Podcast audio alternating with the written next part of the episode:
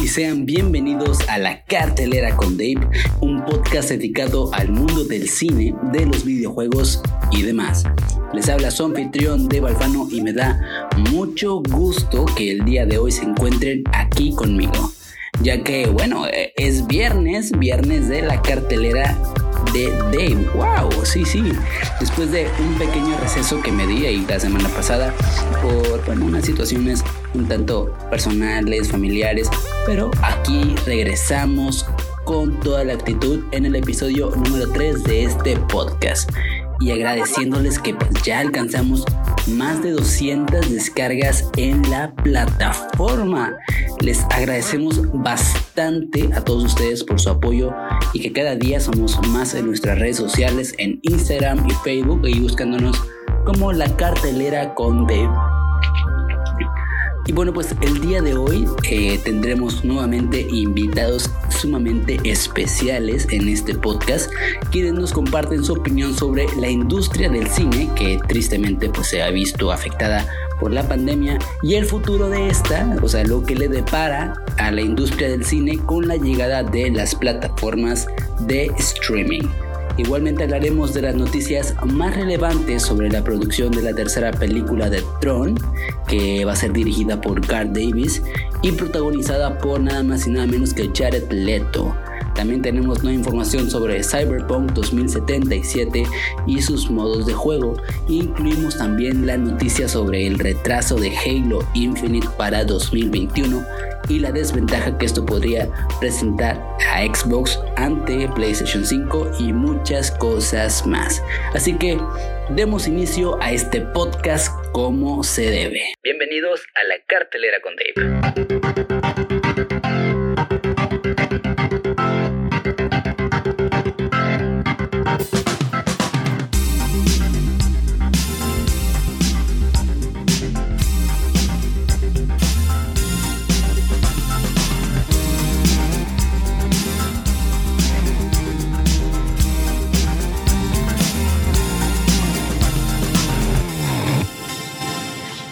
En esta sección nos acompañan en el podcast dos amigos míos que ya los tenía contemplados para este episodio.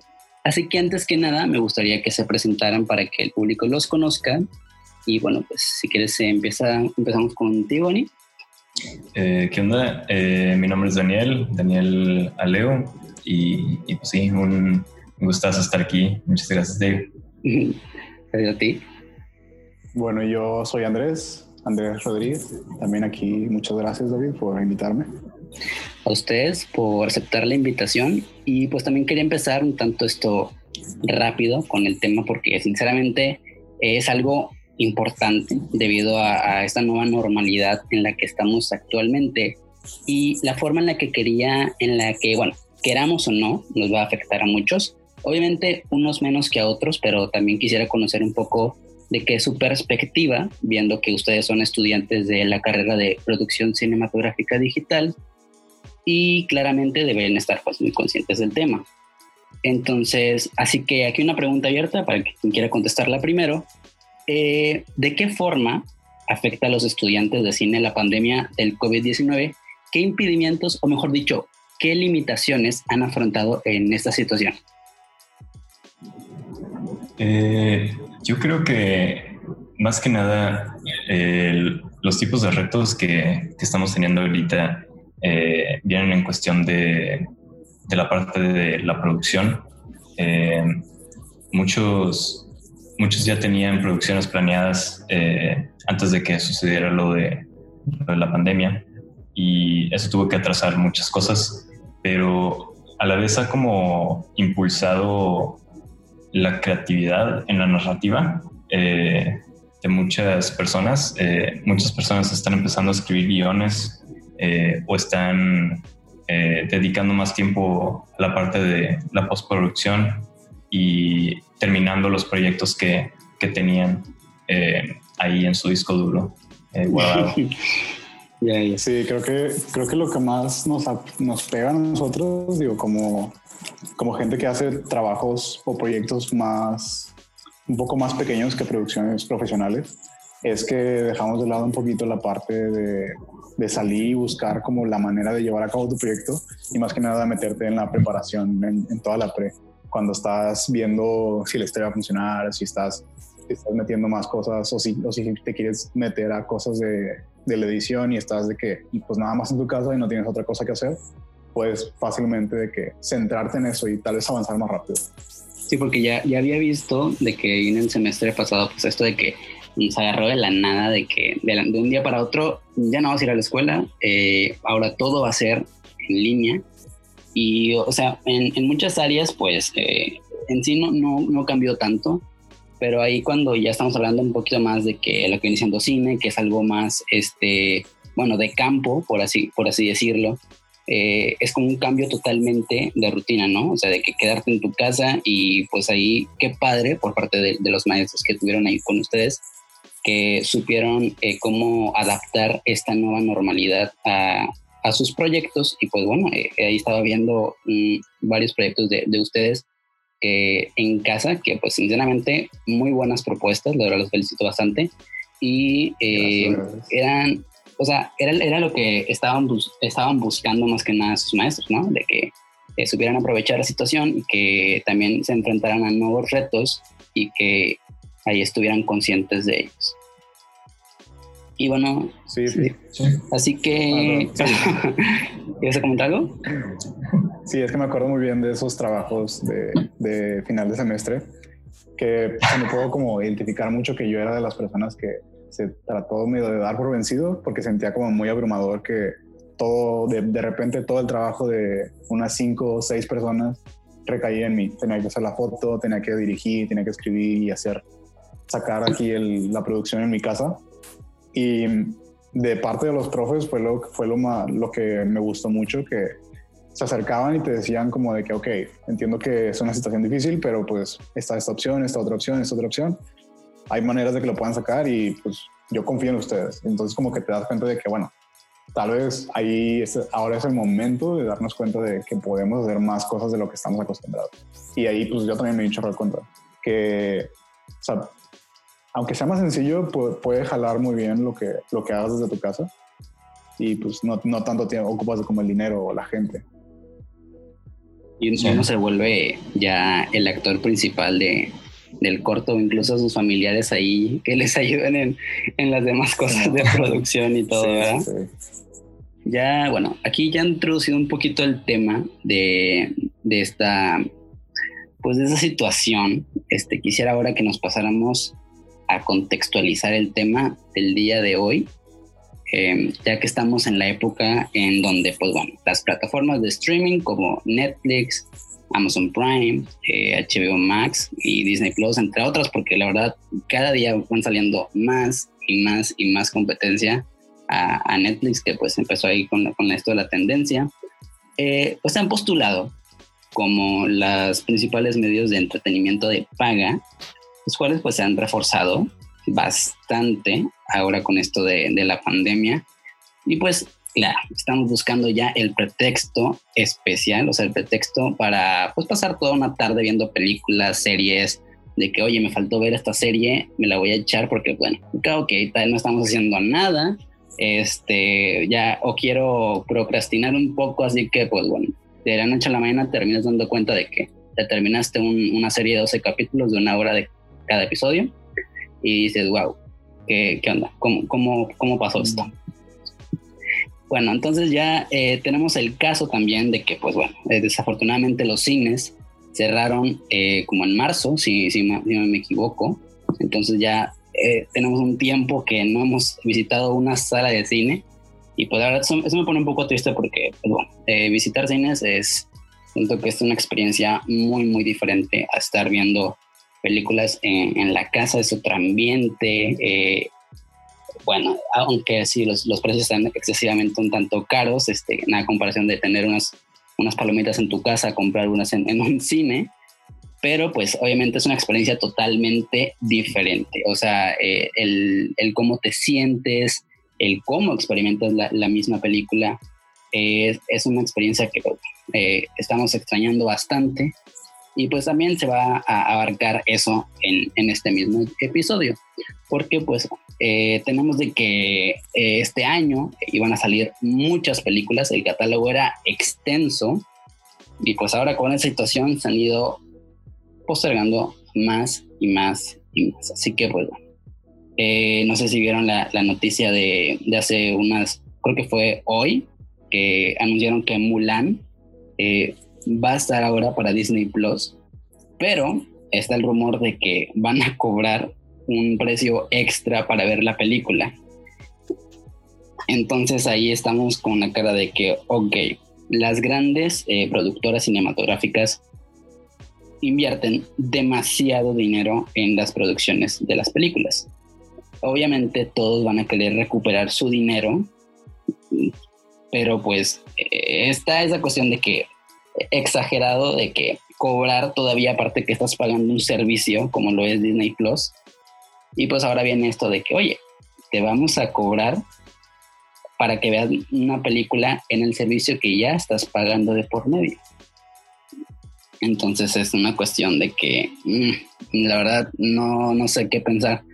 Además no digamos que Mulan era como que de las películas más esperadas del año porque la verdad estaba como que medio, medio cuestionable ahí la, la versión que se estaban sacando del, del bolsillo.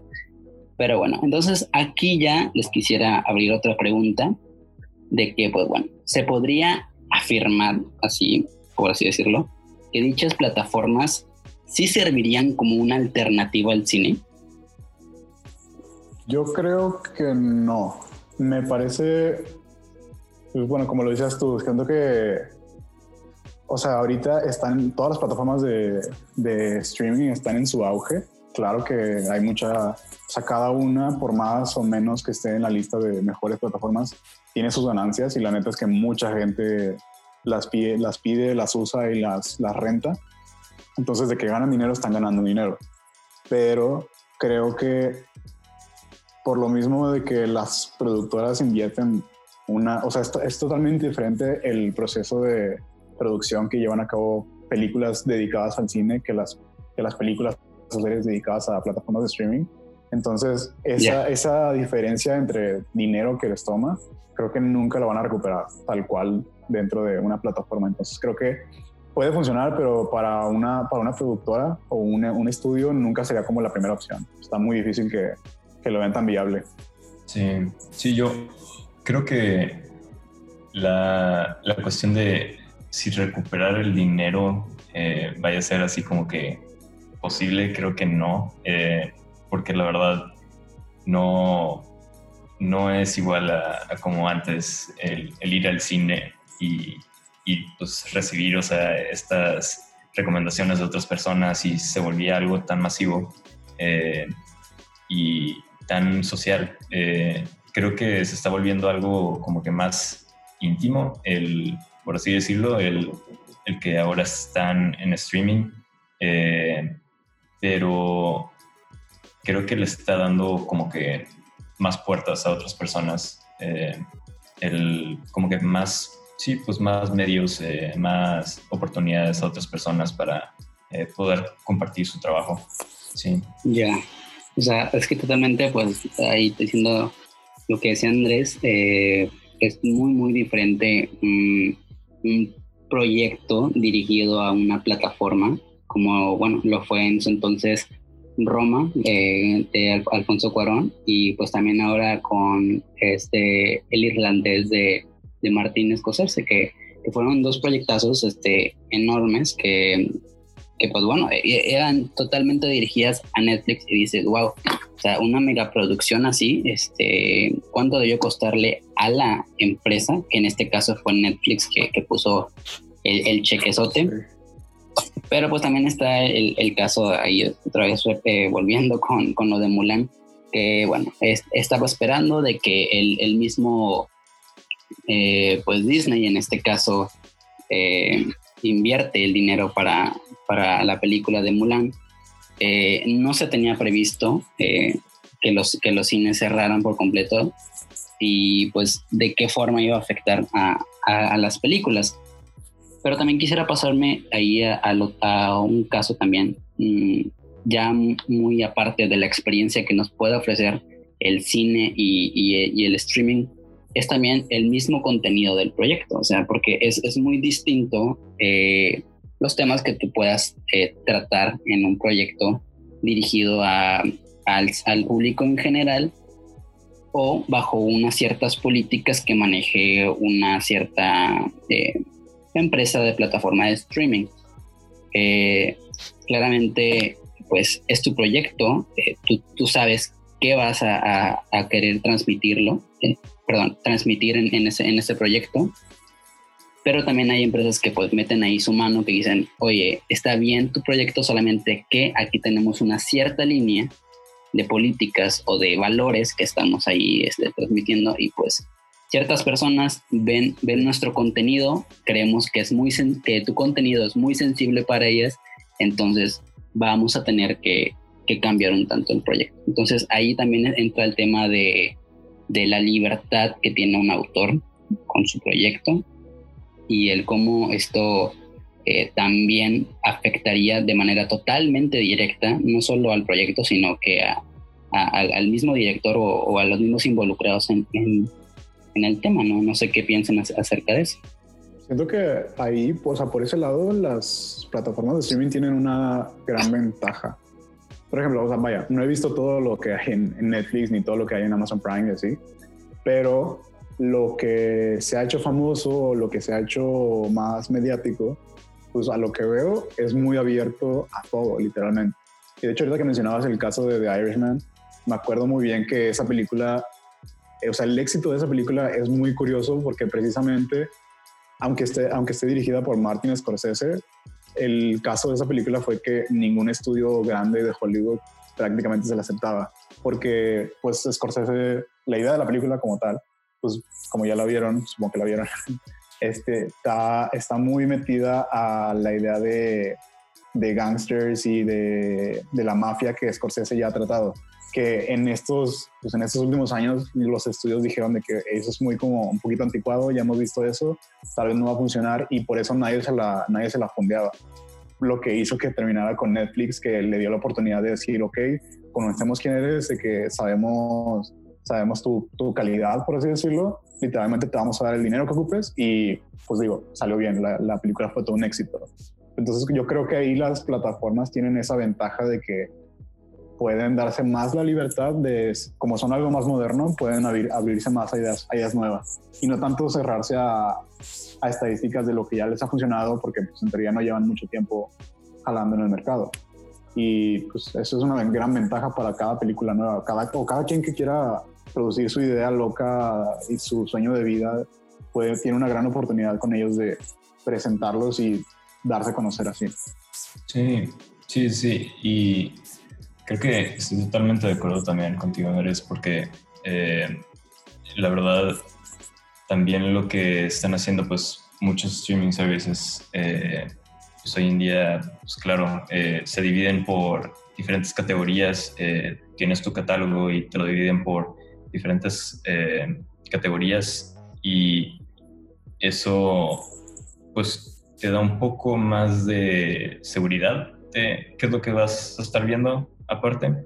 Eh, y, y, pues creo que creo que respeta, eh, por así decirlo, lo que lo que cada creador pues está, está haciendo yo, yo creo que los streaming services eh, están apoyando eh, de, cierta manera porque pues al final del día pues ellos también van a recibir una, una gran parte, entonces puede que les convenga eh, apoyar.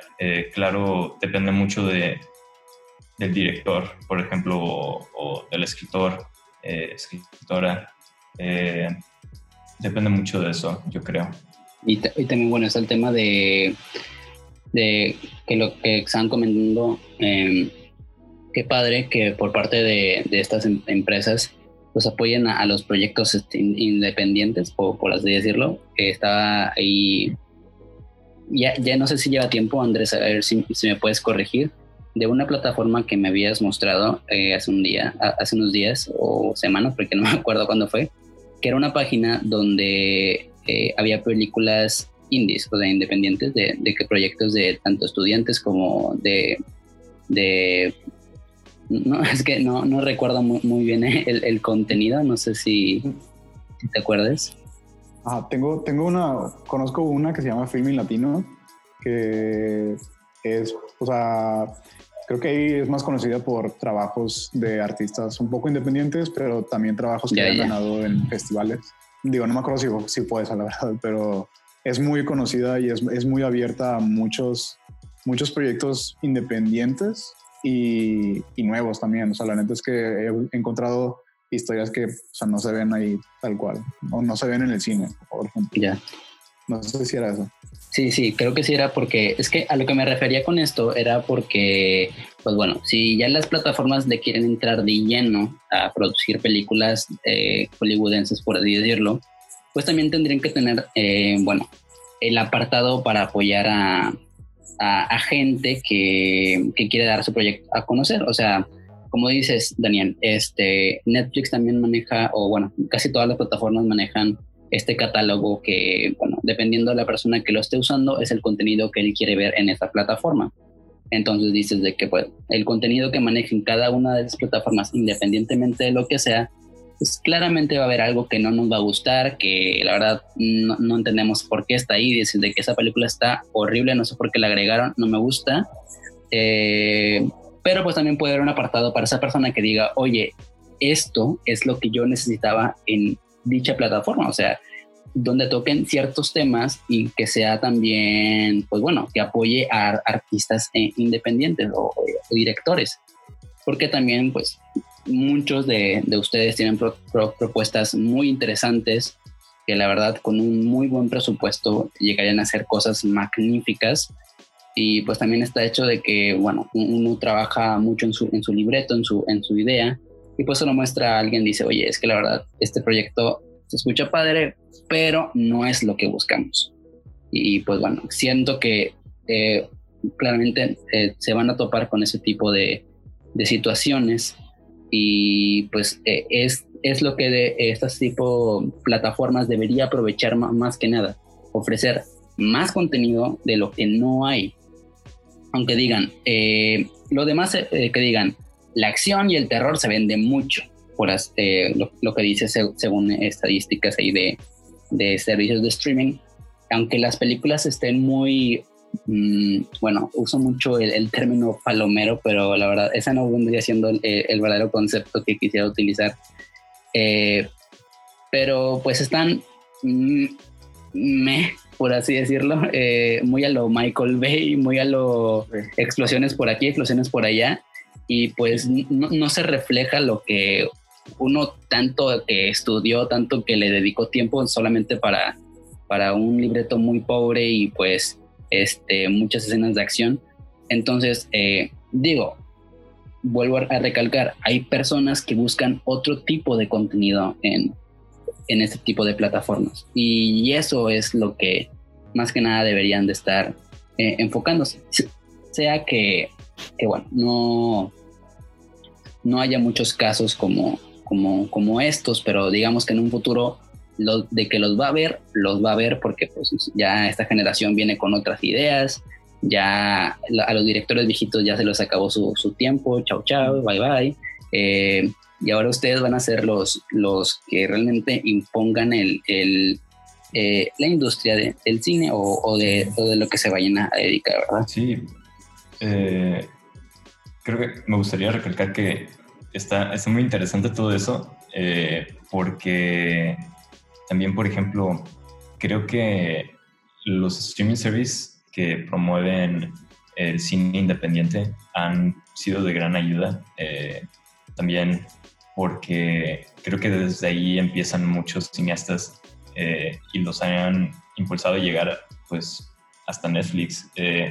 Existen, por ejemplo, películas como Te Prometo Anarquía, creo que se llama, eh, y eh, Ya no estoy aquí, eh, películas mexicanas que pues están terminando Netflix y están siendo de muy, muy grande impacto. Entonces, por, por, un lado es algo muy, muy positivo. Y bueno, pues aquí ya podríamos pues ahí centrarnos en, en otra incógnita y muy, muy famosa en, redes sociales. Eh, no, no falta el típico men que pone de que así de fácil estaría pasar los estrenos de este año a, a servicios de streaming y no pasa nada. Realmente no pasa nada. ¿E, e, ¿Es, factible eso? No, en mi opinión no. es que, ah, mira, ya platicamos de que como las plataformas se tienen una gran ventaja porque son una herramienta muy fácil tanto para, para los estudios como para la gente de, de crear contenido y de escoger el contenido que quieres ver, como, o sea, crear contenido para todos y que la gente escoja en realidad lo que quiere ver. Y he visto mucho en redes sociales de que, pues, estas plataformas, pues, hacen eso, o sea, deberían de acatar lo que la gente pide porque, pues, es lo que la gente les va a pagar. Y, pues, sí me parece correcto que deberían tomar en cuenta lo que la gente quiere, pero creo que no toman en cuenta lo que se le invirtió a esas películas y la gran pérdida que sería tipo cambiar a, a plataformas de streaming porque es, es un modelo de, de, venta totalmente distinto. Siento que la gente se, se, se, fue mucho con la finta con el caso de la película de Trolls, que fue un éxito de que enorme por decidir, o sea, decidir, decidir arriesgarse a vender su película en, en video on demand cuando en realidad es de que yo creo que es un caso único, es un caso donde se estaban calando y funcionó y de hecho ahí las repercusiones fue que los cines, el, vaya, el, el método tradicional, literalmente se le echó encima al estudio porque es como de, no puedes cambiar esa modalidad cuando nosotros vivimos de ti literalmente. Y, y, sí, a mí, o sea, que sí sería una gran comodidad tener una película, por ejemplo, los nuevos mutantes o Black Widow aquí en mi casa, verlo en la noche de que en mi celular cuando estoy de que yéndome a dormir, estaría con ganas, pero la neta no tomamos en cuenta que es trabajo de, o sea, bueno, fue trabajo de gente, grupos, grupos de personas que se, se la partieron en estudios, en sets, en tantos días y tanto dinero como para que nada más porque estás un poquito desesperado de que querer todo tan fácil. O sea, como que hay que tomar en cuenta que más de una película, por más comercial que sea, como que tienen un lado, un lado del autor, como ya hemos comentado. O sea, es, es, es, tu, es la propuesta de alguien y hay que respetar tal cual como, bueno, no tal cual, pero hay que respetar una, tener el respeto de que es una, está pensado de, una manera y no quererlo cambiar nada más porque sí. Sí, de hecho, o sea, por ejemplo, pues está el caso de, eh, de Christopher Nolan, que pues se supone que este año ah, eh, debió haber sacado Tenet, pero pues gracias pandemia. eh, Pero esta sabe que de a huevo la quiere sacar en cine, ¿verdad? de a huevo la quiere sacar en cine. sí, está, está mucho este meme de que The Way Nolan Intended. está cagado porque a mí me da risa, o sea, creo que es la parte que a mí sí me vale. Es como de, ok, tú quieres que vea tu película en la pantalla más grande que tenga en mi casa y así, pero bueno, o sea, creo que eso es algo que no podemos controlar de las personas este, es como de que, bueno, si la quieres ver en tu celular, o sea, no sé, creo que es mi caso, pero soy mucho de ver películas y series en la noche cuando me voy a acostar, de que literal mi celular tenerlas aquí pegada en la cara. Ah, pero creo que, o sea, creo que esa parte tenemos la libertad de obtener el material tal cual nos gusta, de que como lo queramos obtener y como lo queramos percibir. Y, pero hay ciertas cosas como, por ejemplo, cambiar toda la modalidad del estudio de venta y de de obtener los recursos, de tener la reimbursión, es como de que no, o sea, no hay manera de modificar todo tan rápido. Sí, creo que sí se puede, si, si lo vamos calando, como ya pasó con Trolls y pueden ser más películas, pero ah, bueno, ahorita va a ser Mulan, pero no sé, creo que no es, no es algo que pueda hacer de la noche a la mañana como, ah, la nueva normalidad ya cambió así, tal cual. Sí, es, es totalmente un progreso porque, pues, por ejemplo, está eh, Apple TV, eh, que pues claro, tienen han actuado como un cierto tipo de productora y han financiado eh, algunos proyectos eh, y ellos lo que están haciendo pues es que están pues obviamente vendiendo la película o, rentando, eh, dando el servicio de renta.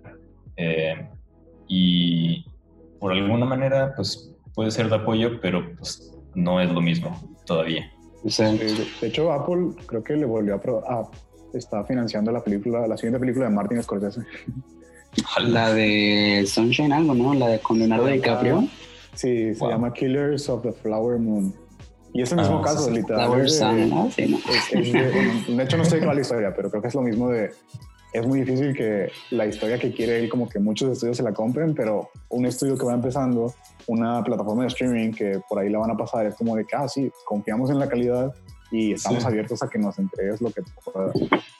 Sí, y pues les conviene también. Ajá, sí. Es, es, una gran manera de darse a conocer. ¿En qué casos especiales este Martínez Scorsese con sus películas tan, o sea, Está bien, o sea, eh, eh, están interesantes los temas que, que manejan en, las películas, pero no sé, es, totalmente contraproducente cuando hizo la crítica sobre el universo cinematográfico de Marvel, que decía que era, que era más de lo mismo y pues Plot Twist él también está haciendo más de lo mismo porque sabe que vende, entonces ahí está.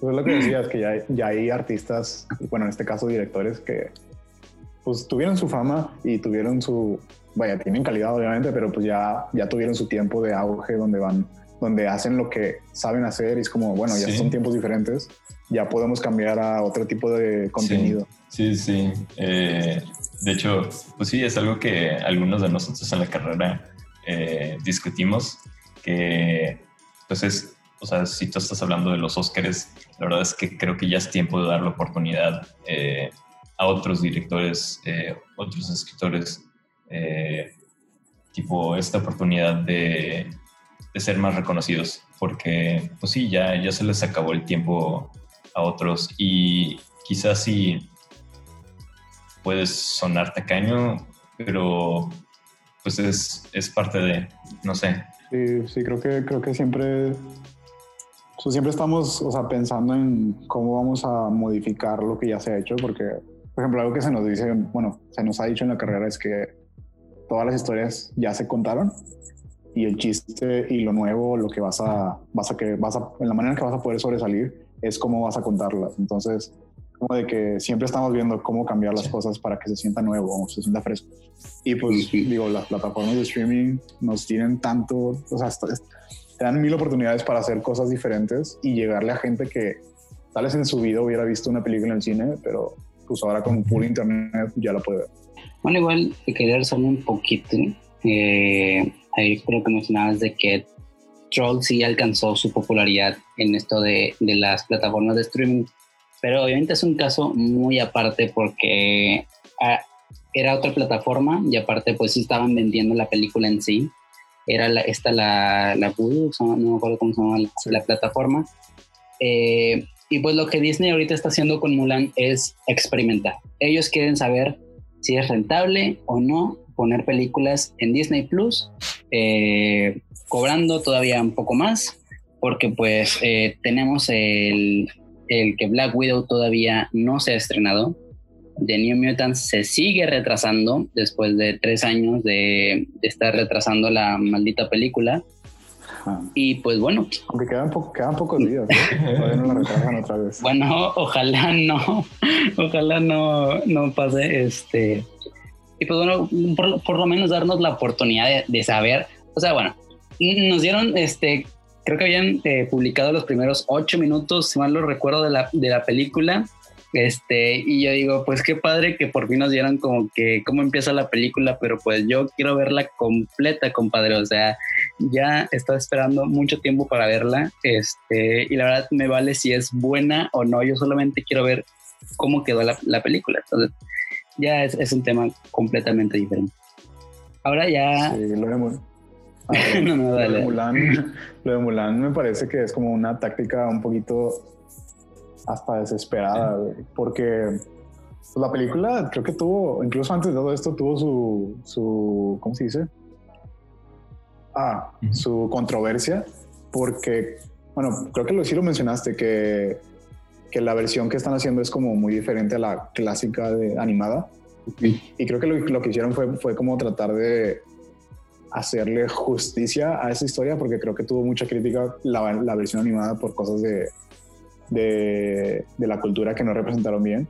Y no sé, siento que esta versión ya después de grabarla, como que no quisieron retrasarla más y quisieron tener, aparte de, calar cómo, cómo sería venderla por, por, por línea, calar cómo la gente la va a aceptar, o sea, lo más antes posible tener esa como información. Sí. Y, y pues sí, digo, después de eso les puede servir para empezar a tratar otras películas por ahí. Sí, porque esa es, es principal la, la, opinión que están poniendo en redes sociales, de que no van a comprar la película en caso de que eh, la, estén, la estén vendiendo por una.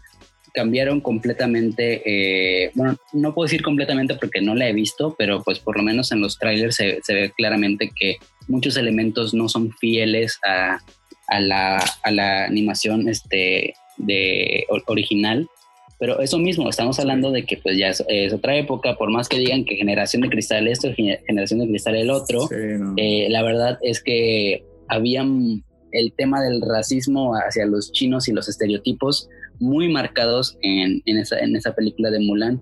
Y pues eso mismo, lo que dices tú, Andrés, es, es darle la, la, justicia, darle lo que realmente es la, la leyenda de, de Mulan en, en, este, en este caso pues bueno, a ver cómo le va a, Disney con esto. Ojalá que, bueno, nos equivoquemos y sea un total éxito eh, para ver. Y pues ya con esto, hasta finalizar el, tema en sí, con la pregunta otra vez abierta, eh, el futuro del cine está en manos de los servicios de streaming.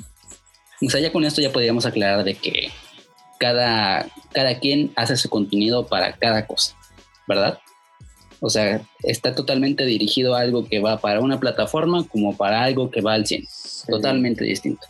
Sí, sí, que, que, que, quede en manos, tal cual como que quede en manos en las plataformas, en mi opinión no, pero las, las mismas plataformas van a tener una gran parte, una gran, sí, una gran parte en cambiar cómo se va a hacer el cine. Porque, por ejemplo, ahorita, como estamos en pandemia, veo la situación actual, nos obliga a recurrir a ellas como medio, como medio de reemplazo. Pero antes de toda la pandemia y antes de que estuviera todo, creo que, bueno, pues, con el ejemplo de, de Iron Man, o sea, hay películas que sea, se ven influenciadas por cómo esta plataforma tiene, hace su contenido.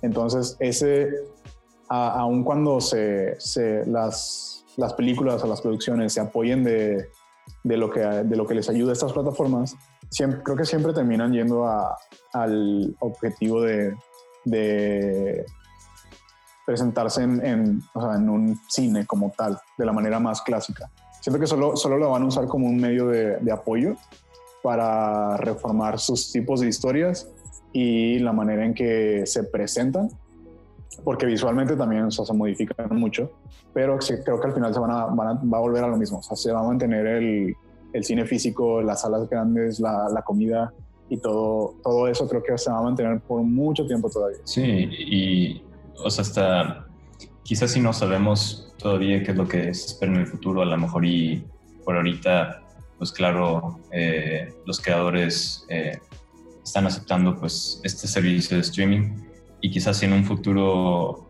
pues la vayan a pasar en, los cines, eh, a lo mejor, no sabemos y pues recuperar ese dinero que pues que obviamente pues merecen recuperar porque pues si, si se pierde demasiado dinero si nomás utilizamos los streaming service la verdad entonces yo, yo creo que puede ser que ahorita sea como un como este medio para jugarla seguro por ahorita pero quizás en un futuro sí se vayan a enseñar las películas, nunca sabemos.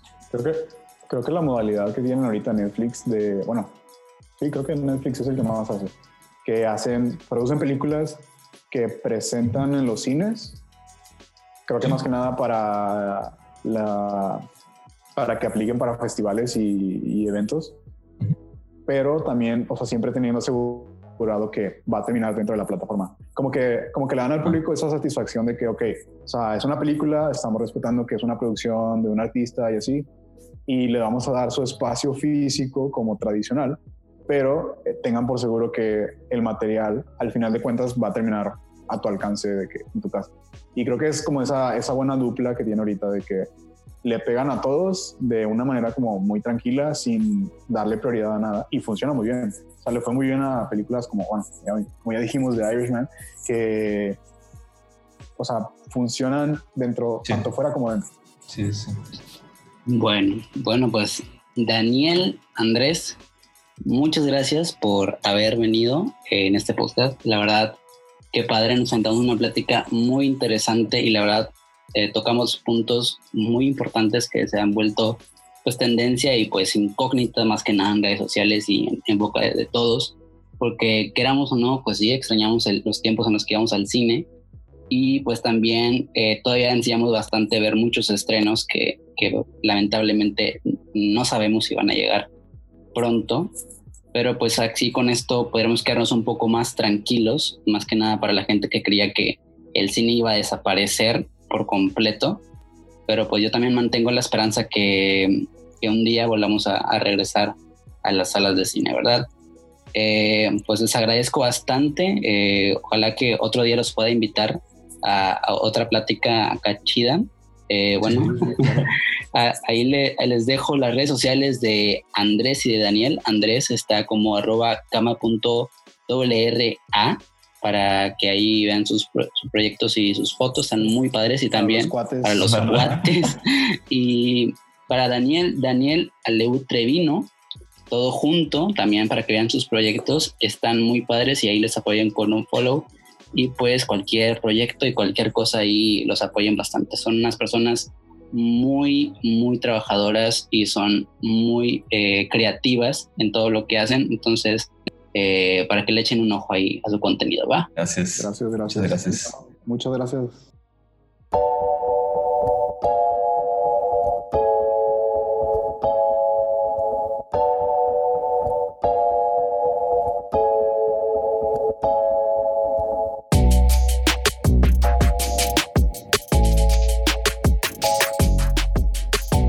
Empezamos la sección de noticias en el podcast y bueno, vamos a empezar rápidamente con que Gar Davis, eh, director de Un Camino a Casa, la allá para el 2016, se postula como el nuevo director de la tercera entrega de Tron.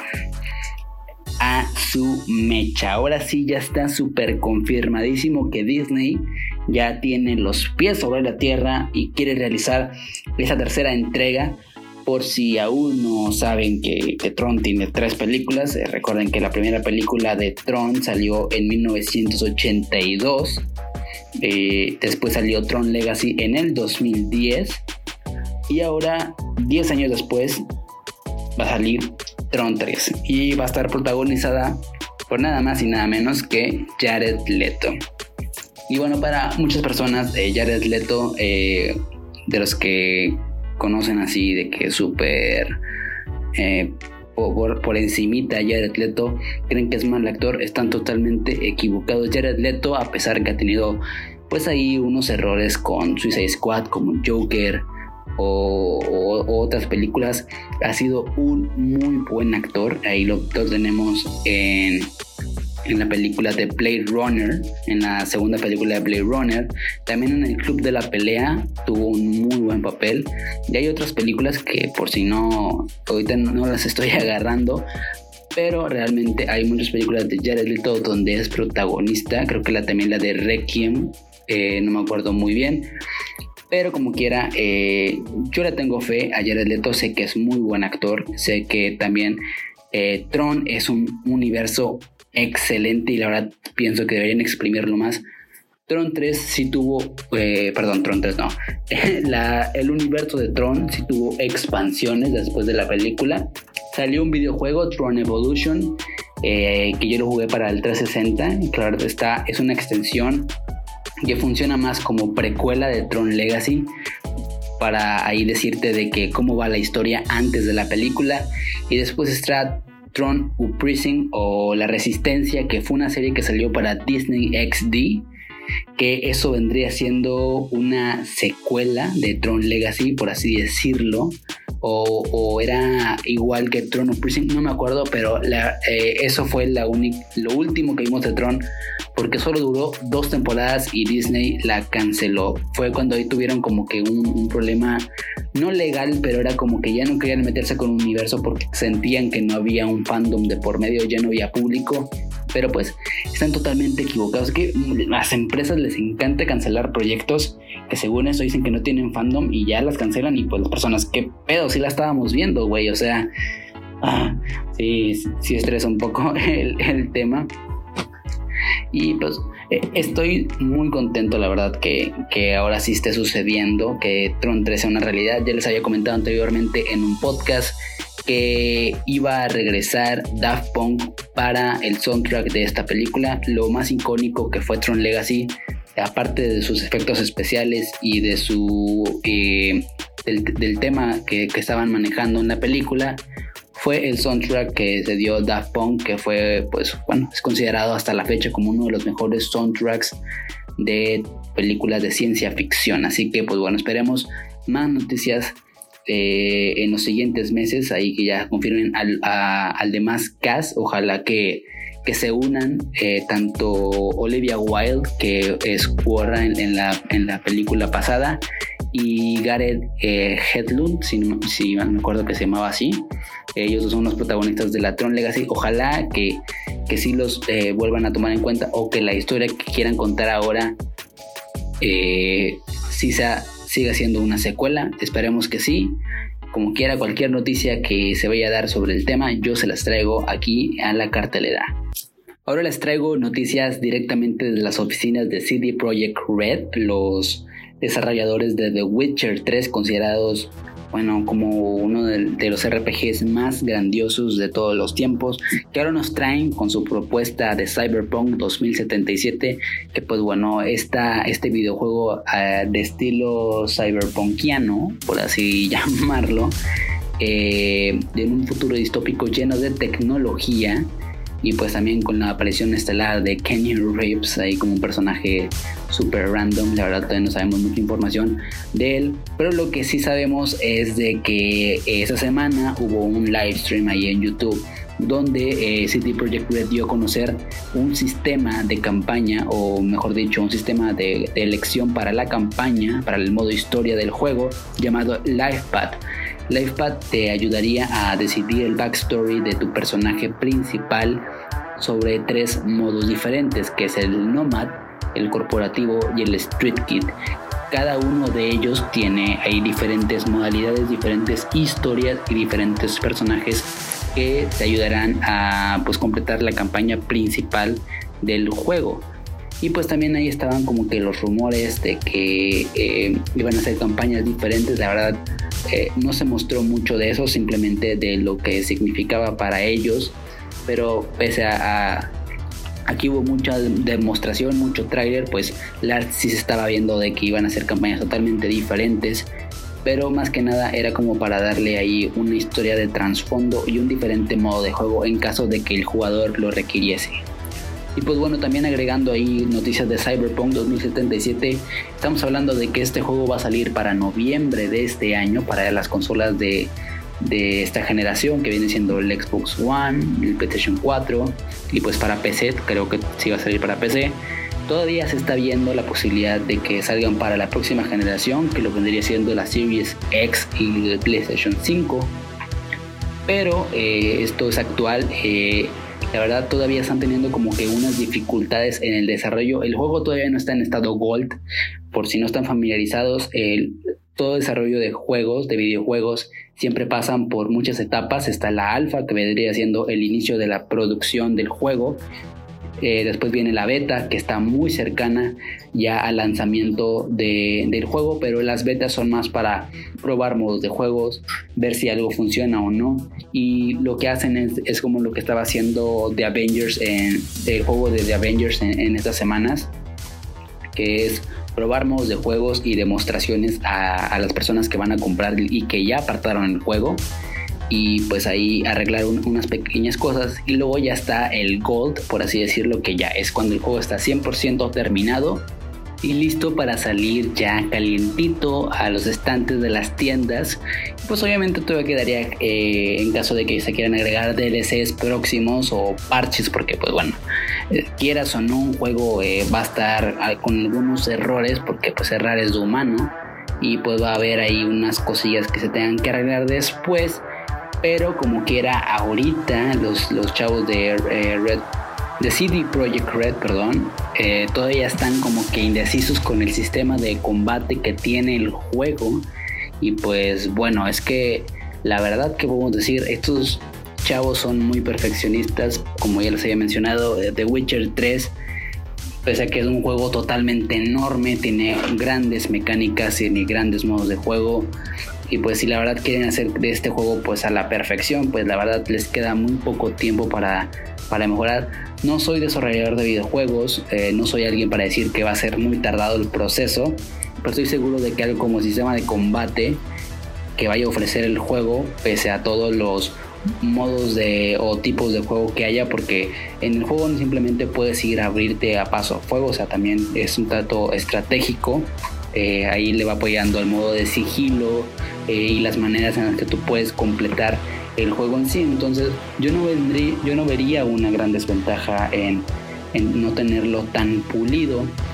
Puede que se, eh, se pueda no sé, lanzar un parche después para, para mejorar unas cosas, pero es como les estoy comentando, ya para noviembre, ya más precisos el 19 de noviembre, este juego ya debería estar para, para las consolas y pues bueno, eh, es todavía un, desafío, esperemos que CD Projekt Red no corra el riesgo de cambiar todo al mismo tiempo y se vuelva a retrasar el juego pero eh, les deseamos mucha suerte, la verdad, porque el proyectazo se ve tremendo, la verdad. Tengo muchas ganas de jugarlo. Es un universo totalmente nuevo y definido que están haciendo los, los chavos de City Project Red y esperemos que salga a la perfección.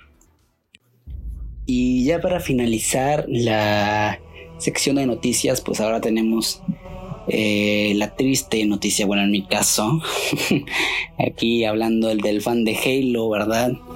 Eh, bueno, se retrasa Halo Infinite para el 2021 y esto a consecuencia de problemas de desarrollo en el juego por la pandemia y por pues, otros factores que les voy a comentar ahorita mismo y pues esto es una carta que publicó Chris Lee, el director del juego, eh, a través de las redes sociales de Halo en Twitter. Y pues menciona de que pues había muchos factores que estaban impidiendo a los desarrolladores del mismo estudio lanzar el juego para estas navidades. Así que pues lo mejor que ellos pudieron hacer, o sea, lo mejor que ellos pudieron decidir fue retrasar el juego un año completo otra vez se nos sigue eh, estando con la incógnita de que qué fecha va a ser para el lanzamiento del juego. Y pues la verdad yo no quiero tomar esto como, como les decía, una mala noticia. Porque si bien el juego se veía eh, estable, por así decirlo, por la demostración que hicieron en el, el Xbox Game Showcase, perdón, en, julio, eh, había muchas cosas que pulir, eh, las texturas todavía estaban un poco, no digamos feas, pero pues no había una buena conexión entre pues la iluminación del juego con las texturas. También había muchas críticas ahí por parte de los fans, entre comillas, que decían que los modos de juego no estaban como que bien establecidos y así varias cosas que, que, que pues bueno, muchos lo tomaron como un feedback bueno, pero también caían en en el odio y en el hate por, la desarrolladora. Y pues yo espero realmente que, que se tomen el tiempo que sea necesario para que el juego esté listo cuando tenga que estarlo. Porque si últimamente podríamos decir que los, que los desarrolladores de juegos se han estado como que limitando a esta fecha que les dan los publishers, como lo viene siendo Xbox o PlayStation, eh, trabajan sobre presión. Siempre hay casos de estos que se han vuelto muy virales sobre, pues bueno, eh, muchos trabajadores que se han quejado de que no se les han pagado horas extra, que los mantienen bajo presión. Y, la verdad, eh, esto deja muy mal hablando a las empresas que desarrollan videojuegos. Y pues, como les comentaba, o sea, eh, realmente yo espero que Microsoft aprenda de los errores de otras compañías como pues bueno, ahí el caso que hubo con eh, PlayStation 4 y, perdón, eh, con Naughty Dog también, eh, con el desarrollo de The Last of Us parte 2, que ahí hubo como que unas eh, cosas como que no, como que no cuadraban y con eso de que se, se eh, spoilers de, del juego como protesta con, por unos trabajadores ahí que no les pagaron unas horas. Pues no quisiera que eso se repitiera para Halo Infinite. O sea, también estamos hablando de que eh, en las mismas palabras de 343 Industries nos están diciendo de que Halo Infinite va a ser el juego más ambicioso de Halo hasta la fecha. Estamos hablando de un juego completo de mundo abierto donde tú vas a poder explorar la instalación, el anillo de Halo, para donde tú quieras, compadre. Y va a haber misiones a morir, va a ser una campaña muy larga, va a tener un modo historia, pues bueno, es al, cambio de, arte que sufrió desde Halo 5, Halo Infinite, eh, todavía va, a haber esa esa continuidad de los eventos que hubo entre ambos juegos y pues muchas cosas más. La verdad es un juego que veo que yo yo veo claramente que le están dedicando mucho tiempo, mucha pasión, mucho amor, lo cual debería ser así en todos los juegos que, que se estén desarrollando. ¿Le están haciendo caso a los fans? Sí, pero los fans ni siquiera saben lo que ellos quieren, porque eh, igual en las críticas pues ellos piden el arte clásico y pues ahí está, Halo Infinite con arte clásico y luego llega de que el gameplay y ven el arte clásico, pero las texturas no son súper realistas o no tiene ray tracing. Y pues ahí es donde empiezan de que, oye, espérate, pues yo te pedí arte clásico, pero también quiero buenas gráficas. Y pues ahí se vuelve muy contraproducente lo que están hablando y ya, bla, bla, bla. La verdad, yo le deseo mucho éxito a Halo Infinite. La verdad, espero que el siguiente año, que todavía falta de desarrollo, sea muy productivo para ellos y que también se den la libertad de descansar porque siento que también los desarrolladores están muy agobiados por esta situación. Siento que la verdad eh, muchos eh, no han visto a sus familias, están muy cansados también. Eh, y pues no quisiera que pues hubiera accidentes también ahí con los desarrolladores. Estamos hablando de que esta pandemia afecta a todos por igual. aún, como decía en, la, plática con Andrés y con Dani, a unos más que a otros, pero pues la verdad hay que echarle las ganas al 100 y pues poder aprovechar la situación porque también no hay que quedarnos estancados donde estamos. Y pues bueno, aquí ya terminaríamos esto más que nada y pues aunque yo tenga muchas ganas de jugar el juego este año, voy a tener que esperar. Espero eh, seguir dándome ahí unas partidas eh, por mientras en The Master Chief Collection ahí con los, con los compas. Y pues ya el siguiente año ya conseguirme el juego, ya sea en digital, edición, la que vayan a sacar, coleccionista, porque la verdad, si algo también se ha hecho fama Halo es sacar muy buenas ediciones coleccionistas, ojalá saquen un casco o una estatuilla, no sé, pero yo, yo estoy 100% seguro que me la puedo comprar.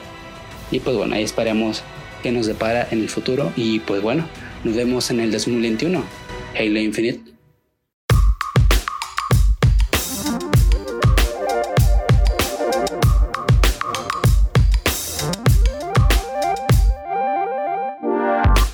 Con esto damos por terminado el podcast del día de hoy. Nuevamente les agradezco el apoyo que está teniendo este proyecto y recordándoles que tenemos cuenta de Facebook e Instagram como La Cartelera con Dave. Ahí todavía estoy buscando gente que me apoye publicando contenido que nos alcance a tocar en los episodios semanales para pues, no dejarlo sin contenido, ¿ok? Igual por estos medios estaré anunciando a los próximos invitados y los próximos temas a tratar. Les habló su anfitrión de Alfano deseándoles un excelente y productivo fin de semana. Recuerden cuidarse mucho, lavarse las manos y cuidar de los suyos. Nos vemos el siguiente viernes en la cartelera con Dave.